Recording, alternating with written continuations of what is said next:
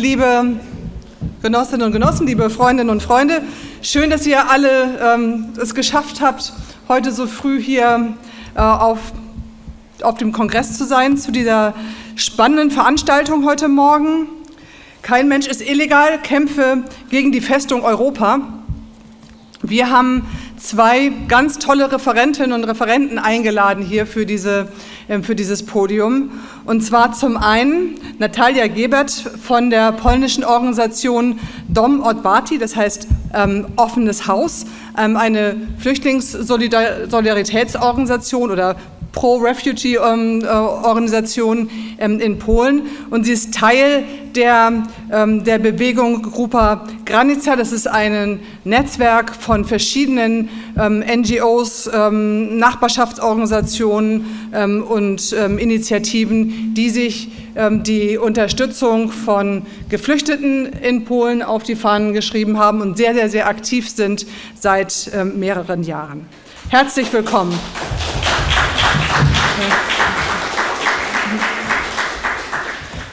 Unser zweiter Referent ist ähm, Ferhat Kotschak, hier aus Berlin. Herzlich willkommen, auch du, Ferhat. Ferhat ist ähm, Abgeordneter der Linken im Berliner Abgeordnetenhaus, ähm, ist aktiv ähm, als antirassistischer ähm, Aktivist hier in Berlin, in Neukölln, das ist sein Kreisverband, aber auch darüber hinaus und ähm, ist auch Unterstützer von Markt 21. Schön, dass du da bist, Ferhat. Mein Name ist Christine Buchholz. Ich bin ähm, aktiv in der Linken in Treptow Nord und ähm, moderiere heute hier diese Veranstaltung. Ähm, wir werden das so machen. Natalia und Ferhat werden jeweils eine Viertelstunde ein Eingangsstatement halten. Dann können wir noch kurze Nachfragen, Verständnisfragen stellen und dann haben wir danach Zeit für die Diskussion. Anders als es im Programm steht, werden wir auch äh, bis zum 12 machen, nicht nur bis 11.30 Uhr. Also wir haben insgesamt anderthalb Stunden Zeit für diese Veranstaltung und dann werden am Schluss die beiden nochmal ähm, ja, auf Fragen eingehen und nochmal einen Abschlusskommentar machen. So, genug der Vorrede. Ähm, Ferhat macht den Aufschlag und dann folgt Natalia und ja, los. Dankeschön.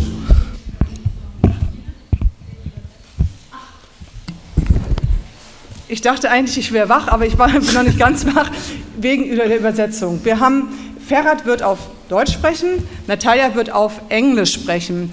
Ähm, wir haben für Natalia Übersetzung ähm, organisiert, dass sie das auch alles verstehen kann, aber wenn hier im Raum Leute sind, ähm, die kein Englisch verstehen, dann könnten wir das organisieren, dass eine Flüsterübersetzung gemacht wird. Also das heißt, für diejenigen, die Englisch Übersetzung brauchen, meldet euch und wenn ihr das während der Veranstaltung merkt, dann könnt ihr aber hier vorne ansprechen. Die wird dann kommen und euch bei der Übersetzung unterstützen. Und auch für Rede Redebeiträge könnt ihr auf Deutsch machen. Die wird ähm, David nachher ähm, für Natalia übersetzen. Gut. Also schon, weiß schon jetzt jemand, ob er oder sie englische Übersetzung braucht?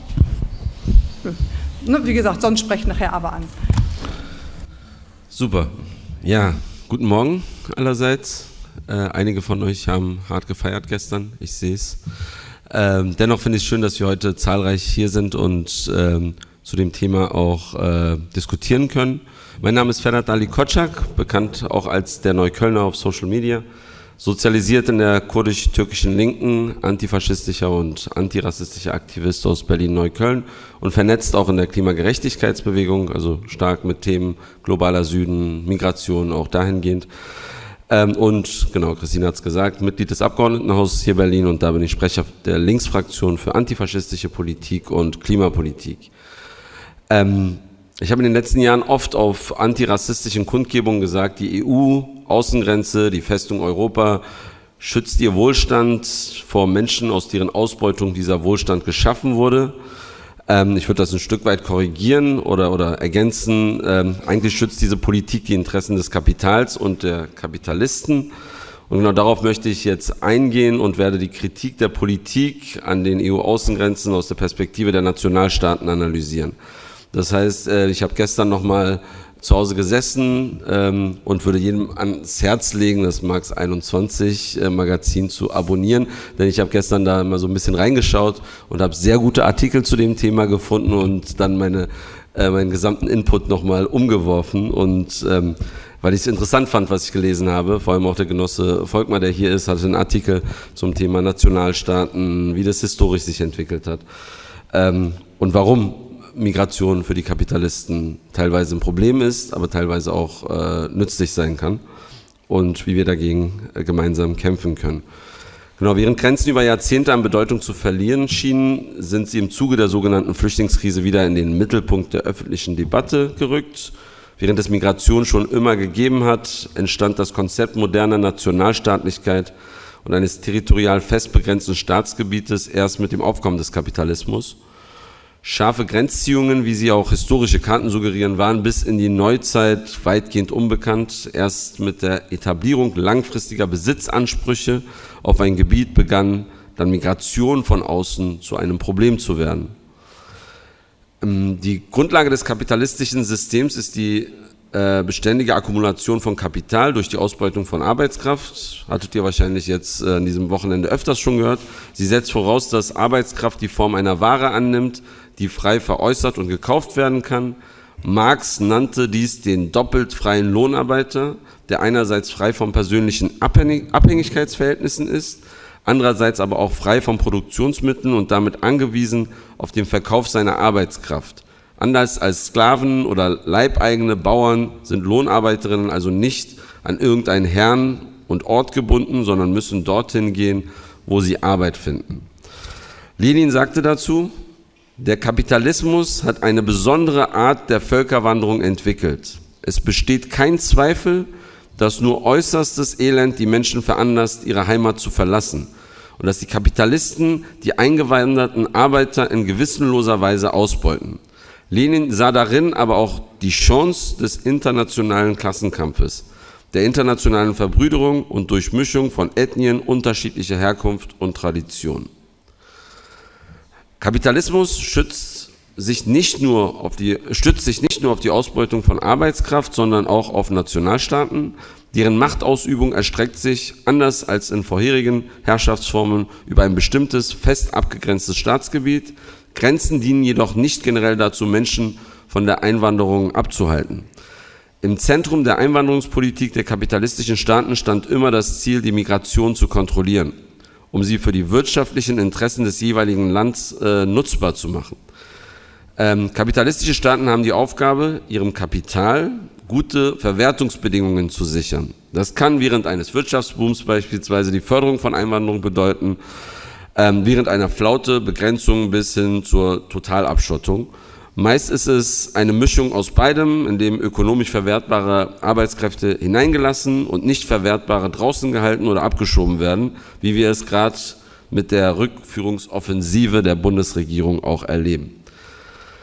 Ähm, das nationale Kapital hat jedoch auch ein Interesse daran, dass mehr potenzielle Arbeitskräfte zur Verfügung stehen, als es unmittelbar braucht. Marx nannte dies die industrielle Reservearmee.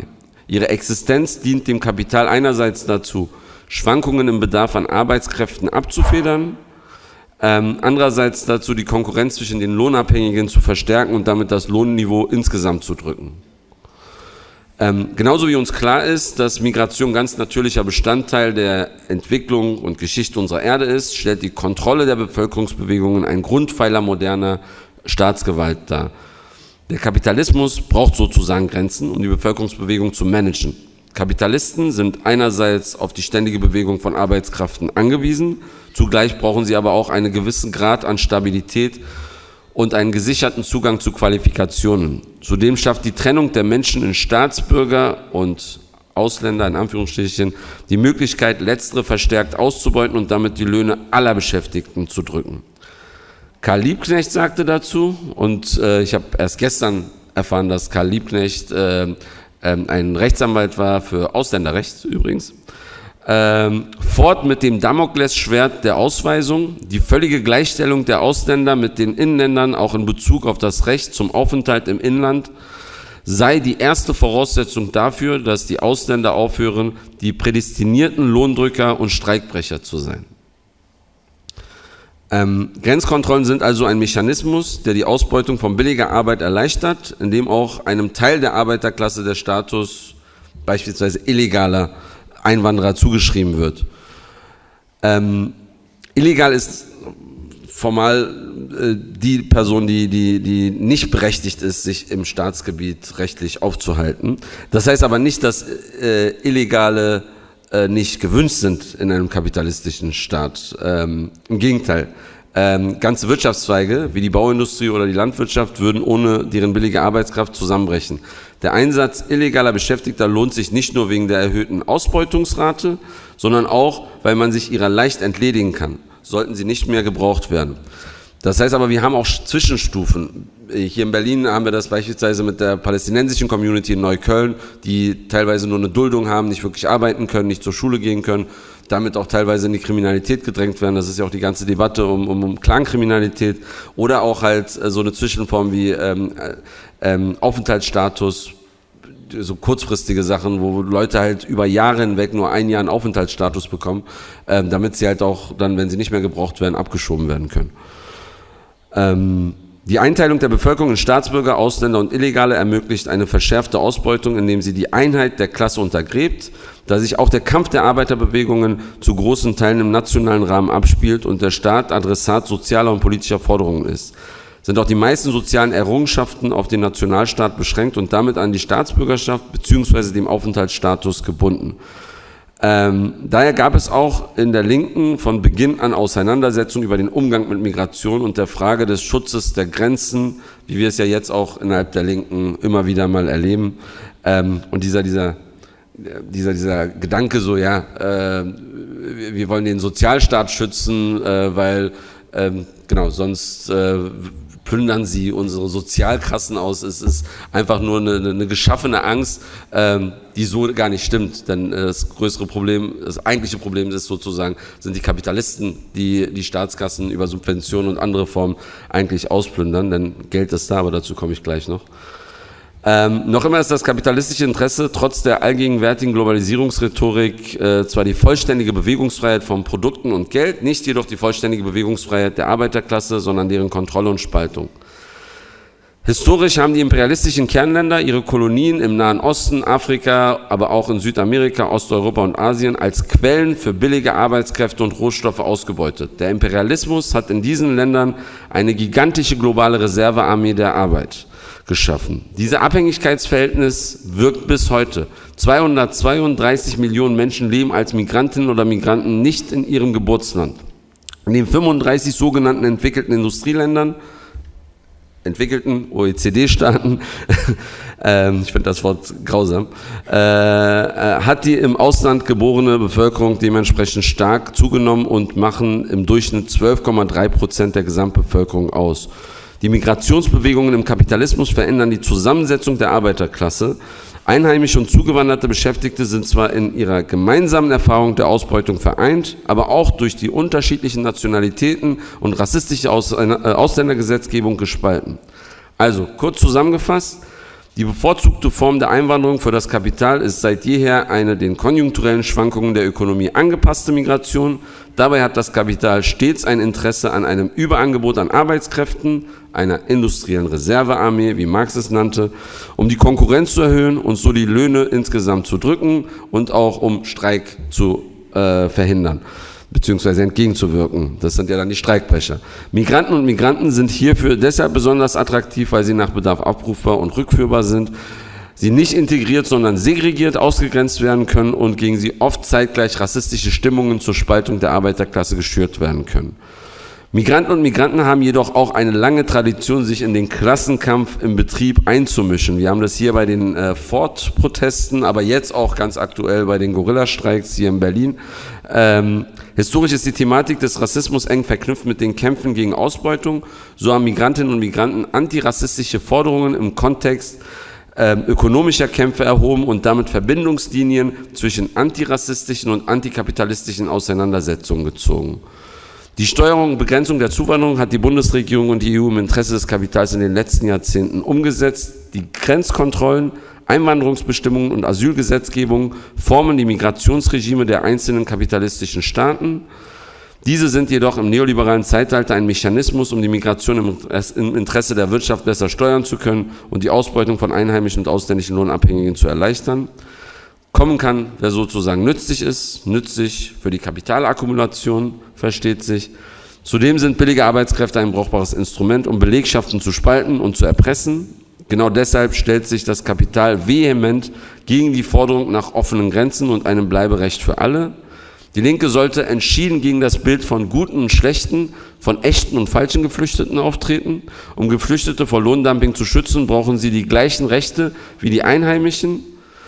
Die Forderungen der Linken, den Mindestlohn zu erhöhen und zu verteidigen, eine sanktionsfreie Mindestsicherung statt Hartz IV für alle einzuführen, ist der richtige Weg. Die Debatte über die angeblichen Grenzen der Aufnahmekapazitäten in Deutschland soll von der tatsächlich seit Jahren stattfindenden Ausplünderung der öffentlichen Haushalte durch die Eliten ablenken. Die Zukunft der öffentlichen Daseinsvorsorge ist tatsächlich bedroht, allerdings nicht durch Geflüchtete, sondern durch reiche Konzerne und ihre Regierungen. Wir müssen uns gegen eine Begrenzung der Zuwanderung und für offene Grenzen einsetzen. Nur gemeinsamer Widerstand kann eine Umverteilung erzwingen. Der Reichtum in Deutschland ist groß genug für alle Menschen, die hier leben, egal woher sie ursprünglich stammen. Er muss nur gerecht verteilt werden. Und wir sollten immer vor Augen führen, Proletarier aller Länder bedeutet ihre Einheit und der gemeinsame Kampf über alle Grenzen hinweg. Vielen Dank.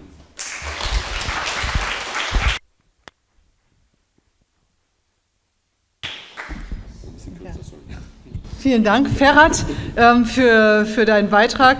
Und ähm, ich gebe jetzt Natalia das Wort. Ich kann nochmal für die, die neu reingekommen sind, ähm, sagen, Natalia ist aus Polen aktiv in der Solidarität mit Geflüchteten in Polen, spricht hier für die Grupa Granica. Das ist ein eine, eine, Allianz von verschiedenen ähm, geflüchteten Soli-Organisationen ähm, und ähm, ihre Organisation, ähm, die auf Polnisch offenes Haus ähm, heißt und die aktiv ist sowohl an der polnisch-belarussischen Grenze als auch an der polnisch-ukrainischen Grenze. Natalia, du hast das Wort.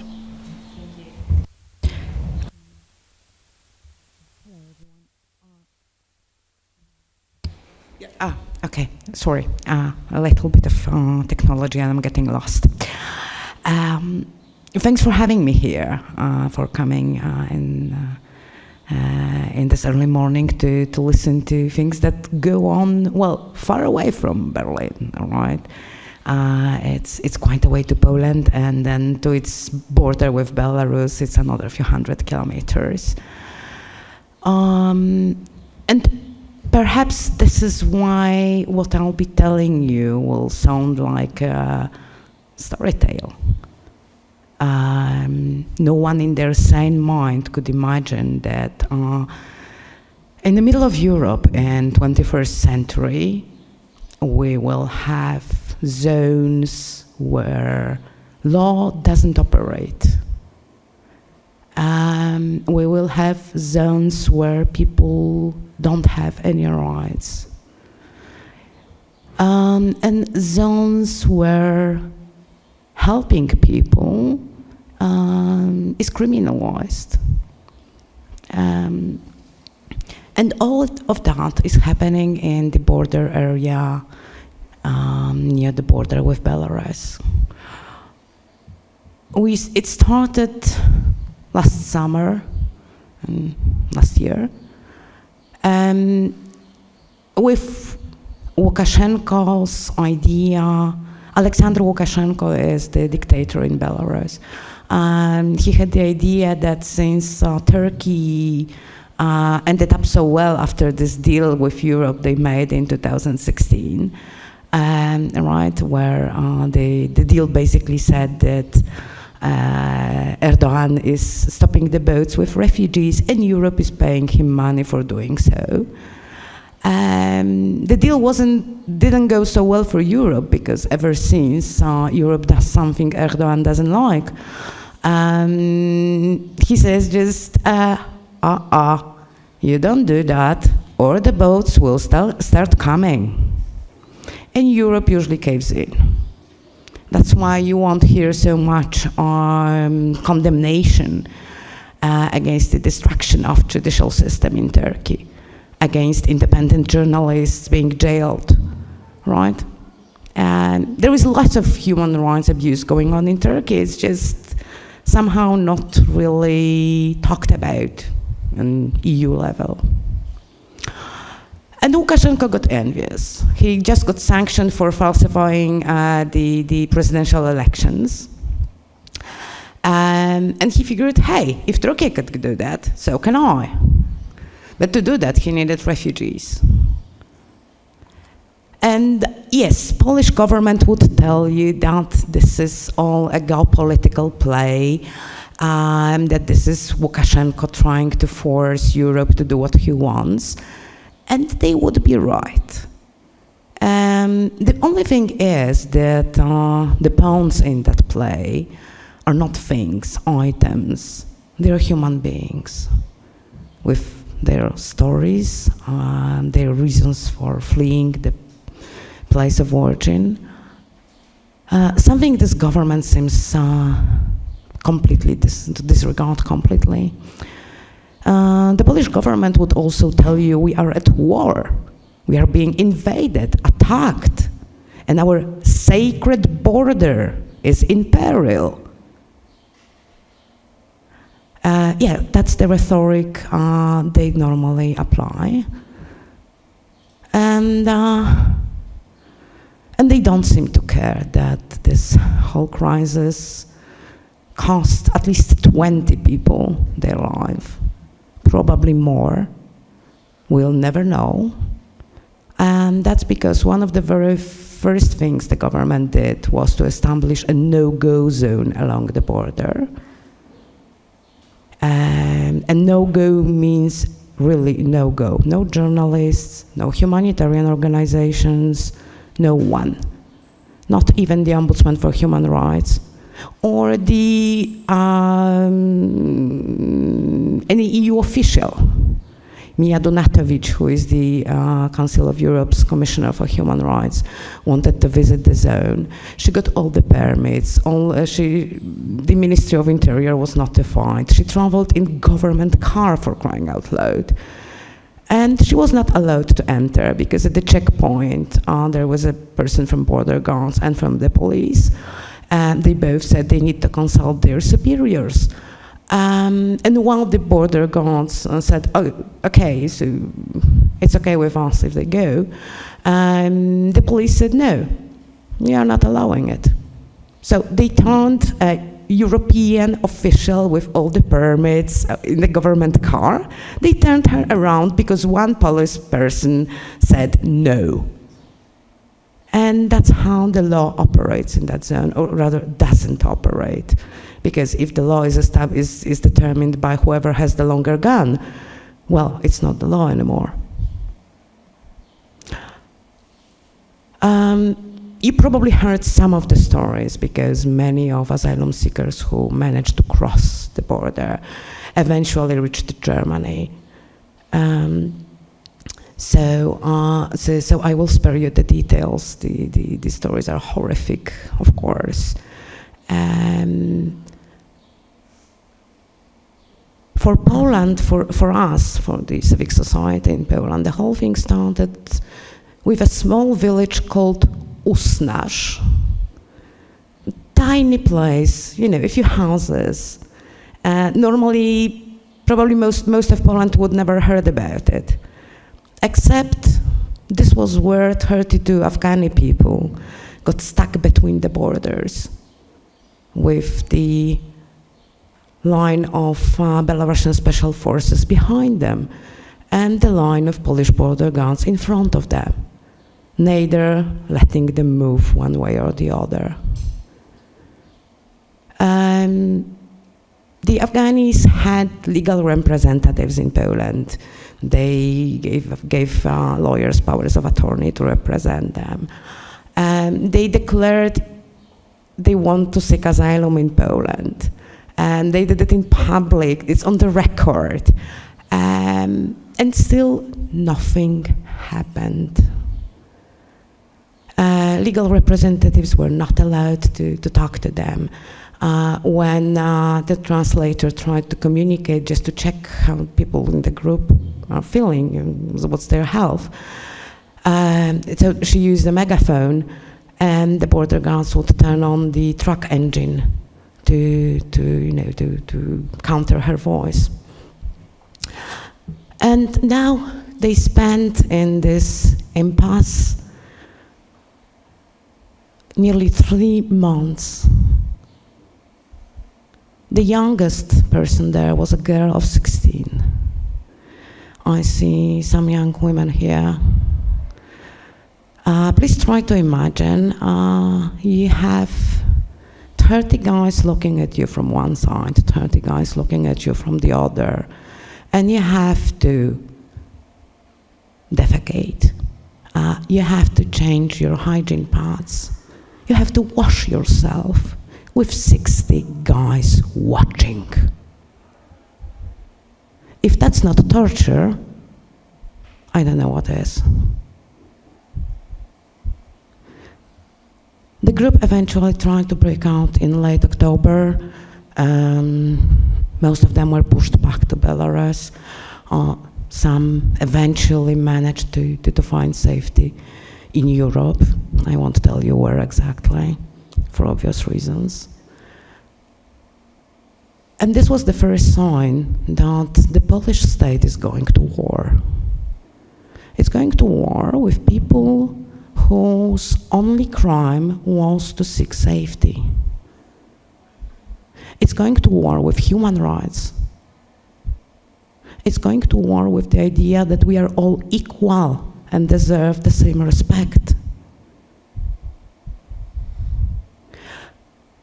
When we, we me and some people from other organizations went to the border area for the first time, um, we were still, even despite Usnarz, we were still under impression that, okay, so we will be doing in the field the things we normally do in our offices right? So provide legal aid or you know, basic information, maybe some basic material aid.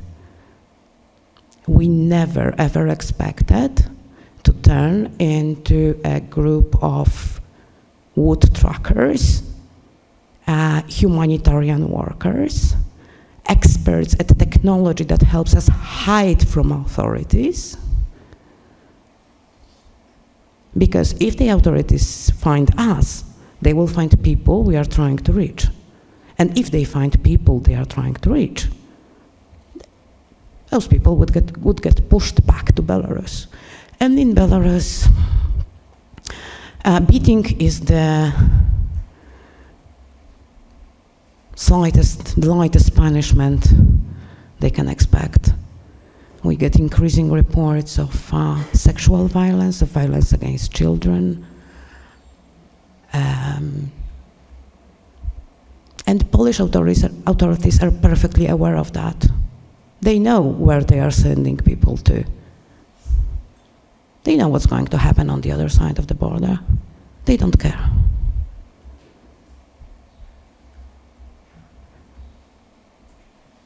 The the first awakening moment, for me at least, was a story, was a situation that took place in a village called Michałowo.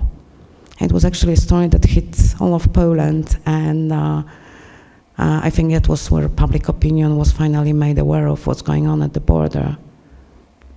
Um, there were two Kurdish families with children brought into the border guard facility at Michałowo youngest of them, Aiten, was 18 months, year and a half back then.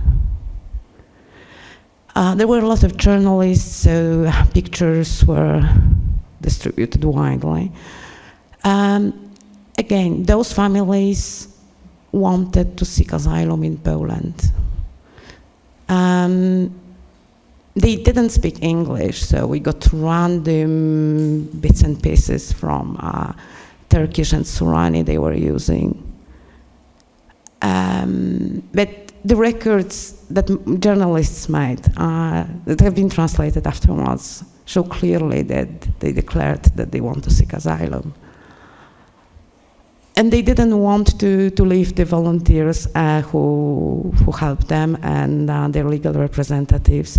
So they were refusing to enter the, the, the, building unless they are accompanied by their legal representatives.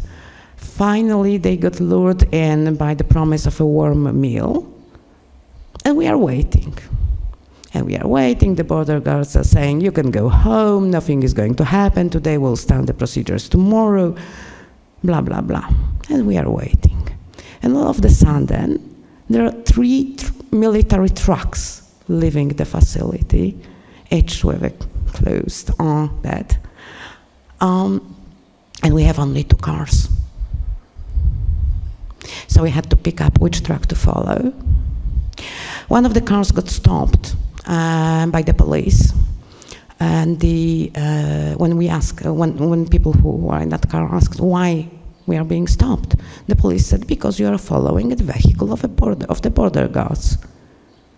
I can assure you there is no such offense in the Polish uh, traffic code. Um, it's not prohibited, the law says it's not prohibited to follow uh, um, border guards vehicles. But hey, this is the zone where the law doesn't apply. Um, another truck diverged into the no-go zone and we couldn't follow. Um, we got the message from both families uh, on the same day in the evening that they were pushed back to Belarus.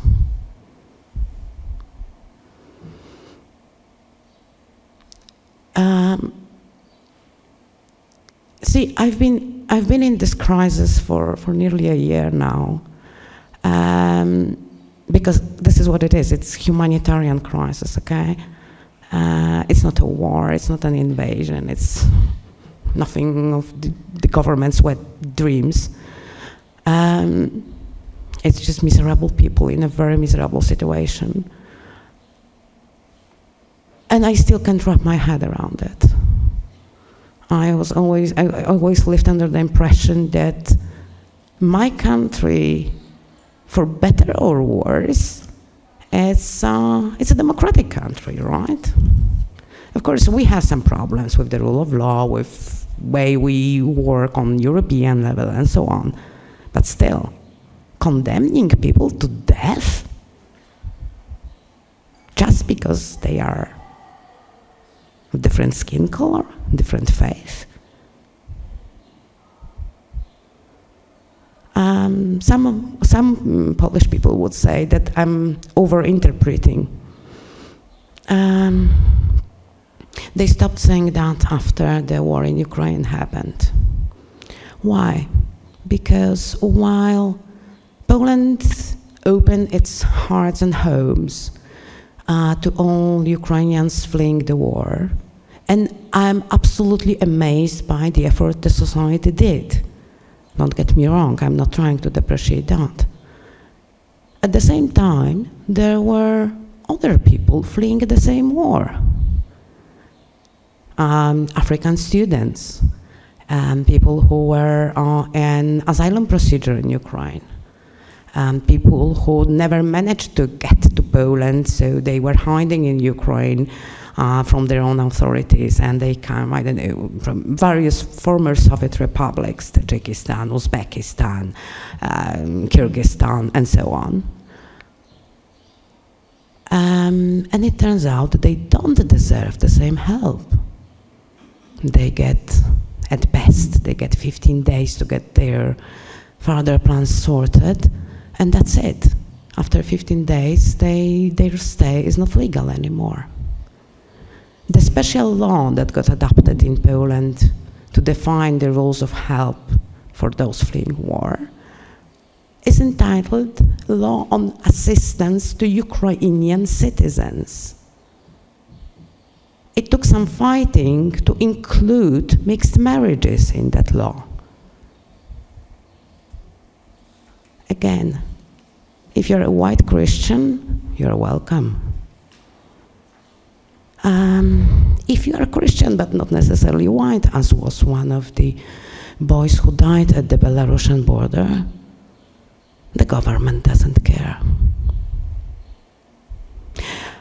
on very last note, because I know uh, uh, I'm reaching my time limit, I wanted to, to absolutely praise the response from the local residents in the border area. If it weren't for them, for the locals, showing us how to move in the forest, and you have to know that Białowieża is not your average park. It's a primeval forest. It's been there for hundreds of years, okay? Um, you get wolves, bears, uh, generally wildlife. Uh, there are no paths for tourists. Uh, there is a lot of swamps, for a change, for example. Uh, if it weren't for them showing us how to move in the forest, if it weren't for them going out on interventions, finding people, helping people, and we people from NGOs with all our knowledge would be nowhere. And one last thing I want to say, um, again, to, to just emphasize how, the, how much the law doesn't work there. Uh, the Polish law says that uh, when there is a threat to life, everyone can, anyone can call an ambulance. Um, and there should be a small asterisk, an addendum, unless you're an asylum seeker in the border, in the border area. Um, the first time we tried to call an ambulance for someone who was nearly dying of hypothermia, uh, we heard from the operator that the border guards must approve uh, the dispatching of, of the ambulance. And if, when we insisted that this person is about to die, we heard, and I quote verbatim, it doesn't matter if they are dying or not, they are here illegally. Thank you.